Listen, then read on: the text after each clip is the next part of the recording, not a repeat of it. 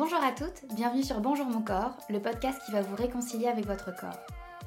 Je m'appelle Pauline et je vous délivre ici mes conseils pour vous accepter et reprendre le pouvoir sur une des relations les plus importantes de votre vie, celle avec votre corps.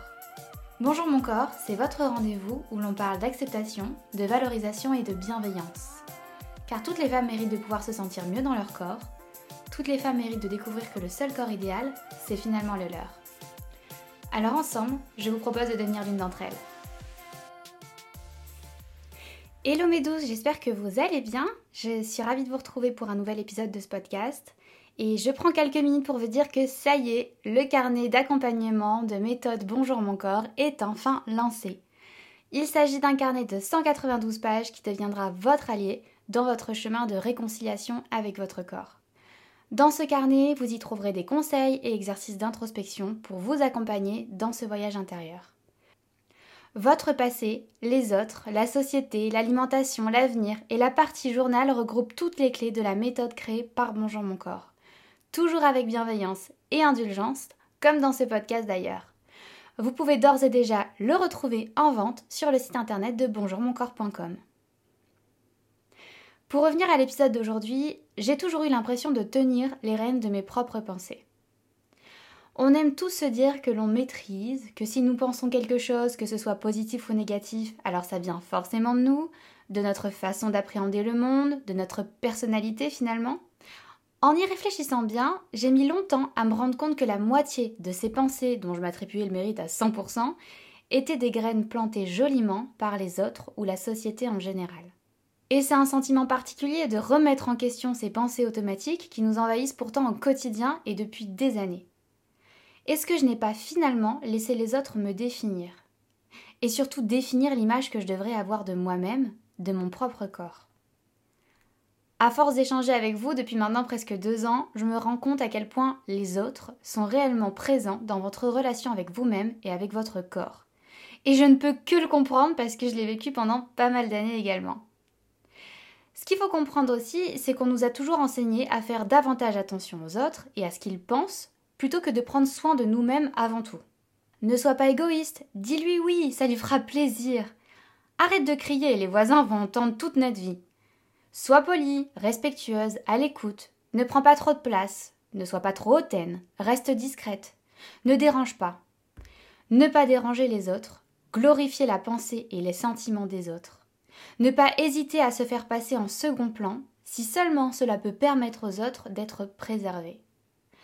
C'est devenu une habitude et on le fait même sans y réfléchir. Alors non, l'idée n'est pas ici de pleurer sur le méchant monde d'aujourd'hui en rejetant la faute sur les autres, mais c'est plutôt une envie d'ouvrir les yeux, ou plutôt les oreilles, sur toutes ces phrases où l'on vous pousse à vous faire passer en second plan. Car même si c'est ancré dans notre fonctionnement depuis bien des années, il n'y a pas de raison que ça ne puisse pas évoluer un jour à travers une prise de conscience parfois difficile, mais très libératrice. Donc c'est déstabilisant de se sentir jugé et de ne pas recevoir le même niveau de valorisation que l'on mérite pourtant. On entend souvent que l'on est bien plus bienveillant avec les autres qu'avec nous-mêmes, alors pourquoi ces mêmes autres ne le sont pas avec nous finalement? Je pourrais jamais vous expliquer la méchanceté, souvent gratuite, de ces personnes. Ces bienveillances déguisées en critique quand vos proches estiment que c'est pour votre bien entre guillemets. Mais je peux tenter de vous expliquer pourquoi vous vous attribuez ces pensées comme votre propre réalité et pourquoi il n'y a rien de plus nocif pour vous. D'ailleurs, si ce n'est pas déjà fait, je vous conseille vivement d'écouter l'épisode 6 de ce podcast, Gérer les critiques des autres, où je parle d'un exercice qui est juste génial, que j'utilise encore souvent maintenant, qui est le point de bascule. Donc vraiment, je vous invite à écouter l'épisode pour pouvoir pratiquer cet exercice aussi, je vous le conseille vraiment. Mais ici, du coup, je vais vous parler d'un exercice très intéressant, issu du livre Self Acceptance du docteur Harry Barry. Je vous mettrai les références dans les notes de ce podcast également. Vous prenez une feuille et vous tracez une ligne droite comme un système de notation, de 1 à 100. 1 étant la note la plus basse et 100 la plus élevée, évidemment. Et sur cette ligne, essayez de vous noter, de noter la valeur que vous pensez avoir au final. À quel niveau vous pourriez aujourd'hui évaluer votre niveau d'estime de vous-même? Maintenant, sur cette même ligne, essayez d'imaginer à quel niveau les autres pourraient vous noter à leur tour. Et pour finir, Imaginez-vous recevoir une remarque plutôt négative d'une tierce personne, du type Oh, je devrais faire attention à ce que tu manges parce que t'as pris un peu trop de poids. Hein. Donc retournez maintenant sur votre système de notation. À quel niveau se situe votre note À quel niveau se situe votre estime de vous-même après avoir reçu cette critique imaginaire? Pour la majorité des personnes, plus l'exercice avance, donc plus les critiques que l'on a l'habitude de recevoir se répètent intérieurement, plus on y pense, plus la note deviendra de plus en plus basse. Je sais que vous n'avez pas besoin de moi pour comprendre qu'on ne devrait jamais laisser les autres influer sur notre estime de nous-mêmes, mais plutôt qu'elles devraient nous appartenir à 100%. Ces critiques ne sont que des opinions, ce ne sont pas la réalité. Je suis d'accord, cette opinion est bien discutable, mais ce n'est pas le sujet, ce n'est pas une vérité absolue, et ça n'a pas à devenir la vôtre. Et pourtant, elles deviennent notre propre réalité. Et imaginez les dégâts quand on sait que si les autres sont durs avec vous, les critiques les plus sévères viennent pourtant de vous-même. Est-ce normal que ces personnes aient aujourd'hui autant de pouvoir sur votre relation au corps, sur votre confiance en vous? Est-ce normal que parfois, être en couple avec une personne nocive peut nous bousiller littéralement notre estime de nous-mêmes et cependant des années? L'autobienveillance, voilà ce qui me manquait à l'époque. J'ai à cœur de valoriser l'autre, de le sublimer dans mes pensées, de le trouver toujours digne d'intérêt pour une raison ou pour une autre, mais c'était bien plus compliqué quand il s'agissait de moi. Moi, quand je me regardais dans le miroir, je me voyais par morceaux. Et ce n'étaient jamais les bons morceaux. Je pense qu'on est nombreuses à ne pas réussir à voir ce qui nous rend unique, ce qui nous rend digne d'intérêt. On passe beaucoup de temps à exiger bien plus de nous-mêmes que des autres, et c'est la même chose avec notre propre corps.